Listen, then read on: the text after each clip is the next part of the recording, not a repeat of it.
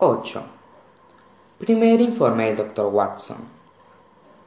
A partir de este momento, seguiré el proceso de los acontecimientos transcribiendo las cartas que tengo sobre mi mesa, enviadas a Sherlock Holmes.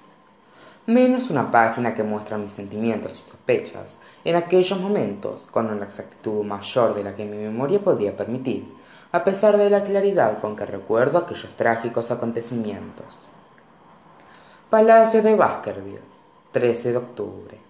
Estimado Holmes, mis anteriores cartas y telegramas lo han mantenido enterado de lo que ha ocurrido en este rincón del globo, abandonado de la mano de Dios.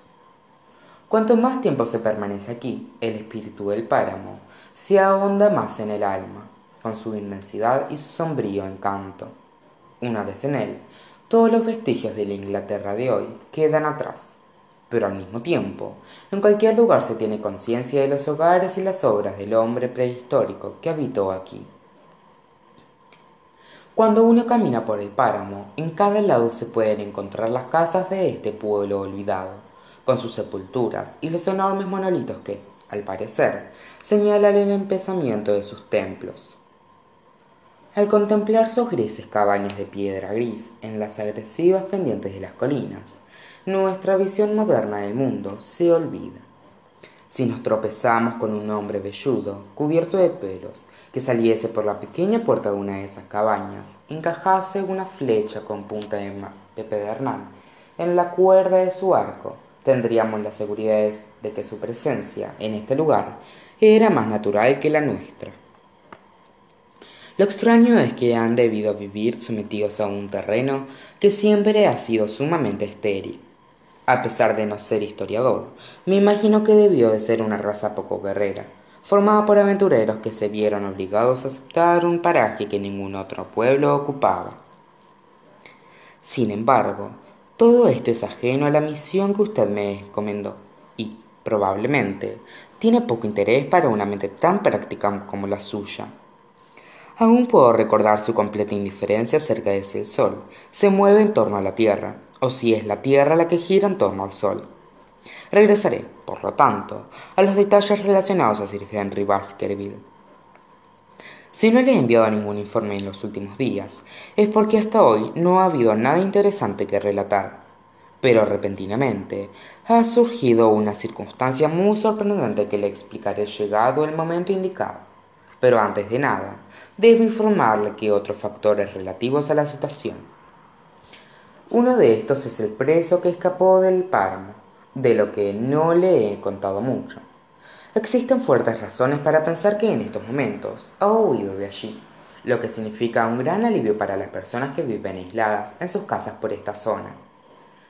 Ya ha transcurrido una quincena desde su fuga, durante la cual no se lo ha visto ni se ha oído nada acerca de él. Es inconcebible que pueda haber resistido en el páramo todo este tiempo. Naturalmente, no habría tenido ninguna dificultad para permanecer oculto, ya que cualquiera de estas cabañas de piedra le hubiera servido de escondite. El problema está en que no hay nada de comer, a no ser que capturar y sacrificar a alguna de las ovejas del lugar. Creemos, por eso mismo, que se ha marchado y, como consecuencia de ello, los campesinos que per pernoctan en el campo duermen más tranquilos.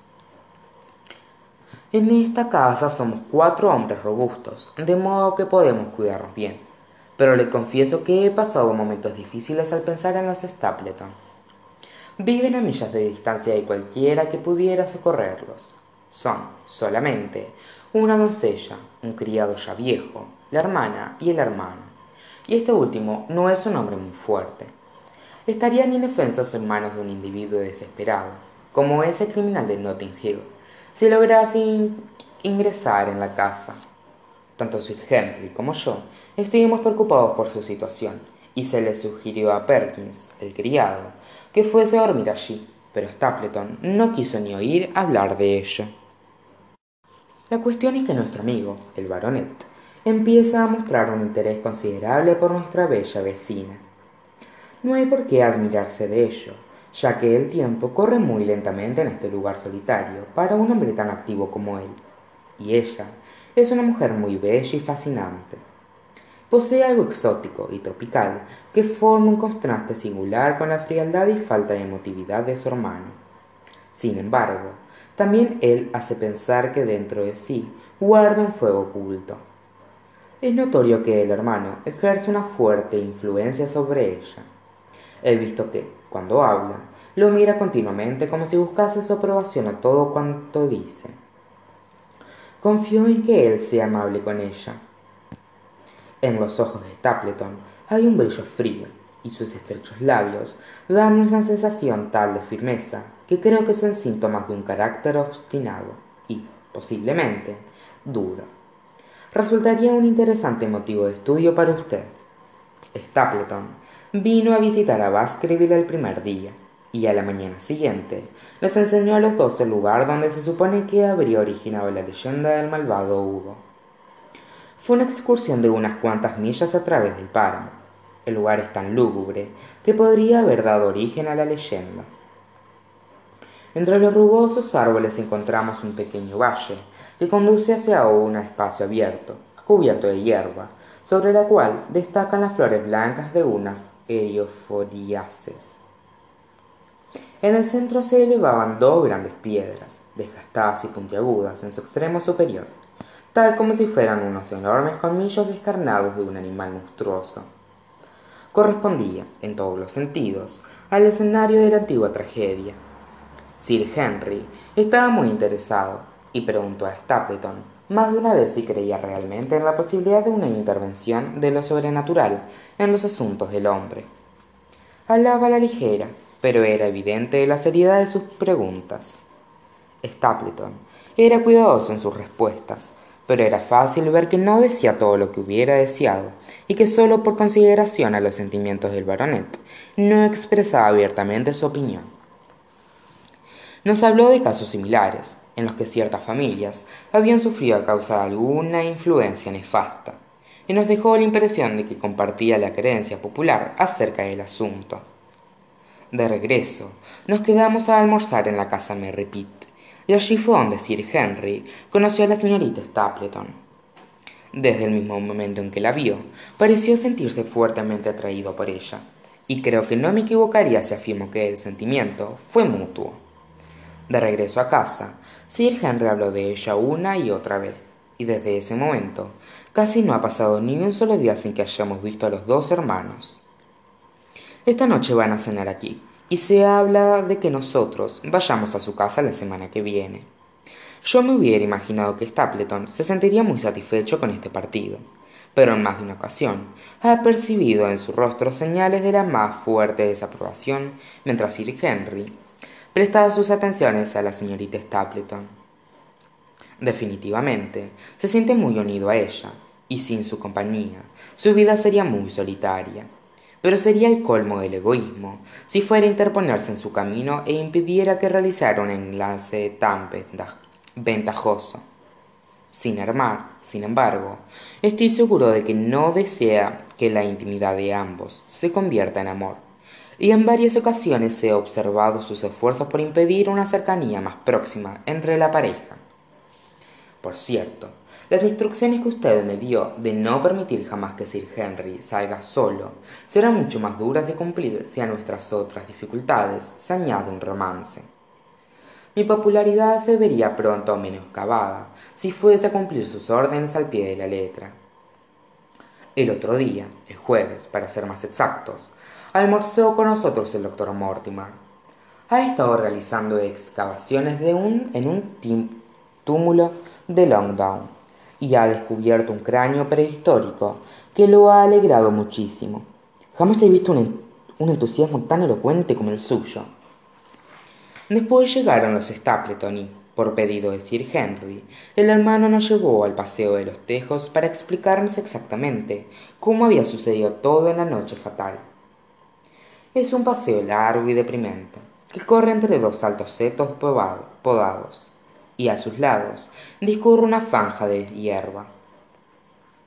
Hacia el centro se encuentra la puerta del páramo, punto donde el anciano caballero dejó caer la ceniza. Se trata de una puerta blanca de madera que está provista de un cerrojo. Al otro lado se extiende el páramo. Recordé su teoría acerca del asunto e intenté figurarme todo lo que había ocurrido. Mientras el anciano permanecía allí, vi algo que se acercaba a él desde el páramo. Esto lo aterrorizó de tal forma que enloqueció, que enloquecido, no paró de correr hasta que murió de puro horror y agotamiento. Cuando escapó por el largo y siniestro túnel, ¿de qué huía? ¿De un perro pastor del páramo? ¿De un sabueso espectral, negro, silencioso y monstruoso? ¿Acaso un hombre habría intervenido en el asunto? ¿Sabía el pálido y observador Barrymore más de lo que se atrevió a decir? Todo era oscuro e impreciso, pero detrás de ello se encuentra siempre la mano demoníaca del crimen. Desde que le escribí la última vez, he conocido a otro vecino. Se trata de Mr. Franklin, del Palacio Lafter, que vive a unas cuatro millas al sur de nosotros. Es un anciano colérico, de rostro enrojecido y pelo blanco. Le apasiona el derecho británico y ha gastado una fortuna en pleitos. Lo hace por el puro placer de, litigar y le da lo mismo estar de un lado o del otro en un juicio, de modo que es fácil comprender que este entretenimiento le está saliendo muy caro. Unas veces impide el derecho de tránsito por algún lugar y desafía a la parroquia para que lo obligue a abrirlo. Otras veces derriba con sus manos la puerta de otra persona y declara que por allí ha corrido un sendero desde tiempo inmemorial, y desafía al propietario a que lo lleve a juicio por allanamiento de propiedad privada. Es, es un erudito en la antigua legislación feudal y comunal. Unas veces aplica sus conocimientos en favor de los habitantes de Fernworth y otras en su contra. Esto hace que periódicamente lo pasen enaltecido por la calle del pueblo o quemen su imagen, según haya sido su última hazaña. Se dice que tiene entre manos, ahora, unos siete pleitos, los cuales son mucha probabilidad, con mucha probabilidad, se llevarán todo lo que queda de la fortuna, y, sin más capital, quedará indefenso en el futuro. Muy aparte de esto, parece ser una persona amable y muy normal. Le hablo de este caballero, caballero, solo porque usted insistió en que le enviase una descripción de nuestros vecinos. En estos momentos, está ocupado en, un singular, en una singular actividad. Por ser aficionado a la astronomía, dispone de un excelente catalejo con el cual se echa sobre el tejado de su casa y estudia el páramo durante todo el día, con la esperanza de localizar al preso escapado. Todo iría bien si limitase sus energías a esta cuestión pero ha corrido el rumor de que piensa llevar al doctor Mortimer ante los tribunales por haber abierto una sepultura sin el consentimiento del pariente más próximo, ya que extrajo el cráneo neolítico en un túmulo de Longdown. Nos ayuda a impedir que nuestras vidas sean rutinarias y proporciona un poco de humor en estos momentos en que tanto se necesita. Y ahora, después de haberlo puesto al corriente acerca del preso que ha huido, de los Stapleton, del doctor Mortimer y de Frankland, del Palacio Lafter, permíteme que concluya con lo más importante y le cuente algo más acerca de los Barrymore, sobre todo, algo muy extraño que sucedió anoche. En primer lugar, le hablaré del telegrama que prueba que usted, de prueba que usted envió desde Londres, para asegurarse de que Barrymore estaba realmente aquí. Ya le he explicado que el testimonio del encargado de correos demostró que el intento no sirvió de nada y que no poseemos pruebas en un sentido o en otro. Expliqué a Sir Henry cómo estaban las cosas e inmediatamente, y como es su costumbre, decidió resolver la situación de un modo contundente. Llamó a Barrymore y le preguntó si él mismo había recibido el telegrama. Barrymore respondió que sí. El chico se lo entregó en sus propias manos. Preguntó Sir Henry. La pregunta sorprendió a Barrymore, quien reflexionó durante un momento. No, contestó. En ese momento yo estaba en el desván y mi mujer me lo subió. ¿Lo contestó usted mismo? No, dije a mi mujer que tenía que contestar, y ella bajó para escribirlo. Por la noche, Barrymore retomó el tema voluntariamente. No entendí bien la razón de las preguntas que me hizo esta mañana, Sir Henry, dijo. Espero que no signifique que he hecho algo que pueda desmerecer su confianza. Sir Henry tuvo que asegurarle que esa no era la causa, y, Para apaciguarlo, le entregó una parte considerable de su antiguo guardarropa, porque ya le habían llegado las nuevas adquisiciones que habían hecho en Londres. La señora Barrymore despierta mi interés. Es una persona robusta, sólida, muy reservada, respetable y con apariencia conservadora. Es difícil imaginar a una persona tan poco emotiva. Sin embargo, como ya le expliqué, la primera noche que pasamos aquí oí cómo lloraba amargamente, y desde entonces, en más de una ocasión, he observado en su rostro huellas de lágrimas. Su corazón se siente afectado por alguna pena profunda. A veces me pregunto si llevará sobre sus hombros alguna culpa que le aterroriza. Otras veces sospecho que Barrymore es un tirano con ella. Siempre me ha parecido que en el carácter de este hombre hay algo singular y sospechoso, pero la aventura de anoche hace que estas sospechas pasen a un primer plano. No obstante, el asunto en sí podría no tener importancia. Ya sabe usted que no tengo un sueño muy profundo, y desde que estoy custodiando esta casa, mis sueños han sido más ligeros que nunca. Anoche, alrededor de las dos, me despertaron unos pasos cautelosos que cruzaban por delante de mi habitación. Me levanté, abrí la puerta y salí al exterior. Por el pasillo se deslizaba la sombra larga y negra de un hombre que caminaba silenciosamente por el corredor, con una vela en la mano. Iba sin zapatos y solo vestía una camisa y un pantalón.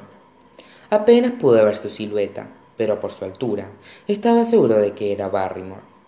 Caminaba con gran lentitud y cuidado, y en todo su aspecto se percibía algo culpable y furtivo que escapa a toda descripción. Ya le expliqué que el pasillo queda cortado por la balustrada que corre en torno al salón, reanudándose al otro lado de ella.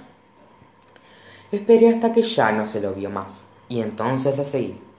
Cuando di la vuelta a la balustrada, él ya se encontraba en el otro extremo del pasillo por la luz que salía a través de una puerta que estaba abierta, vi que había ingresado en una de las habitaciones. Ahora bien, todas esas habitaciones están desamuebladas y vacías, lo que hacía que su expedición pareciese más misteriosa que nunca. Como la luz no oscilaba en absoluto, daba la sensación de que él permanecía inmóvil. Me deslicé por el pasillo tan silenciosamente como me fue posible, y miré a hurtadillas, asomándome por el quicio de la puerta.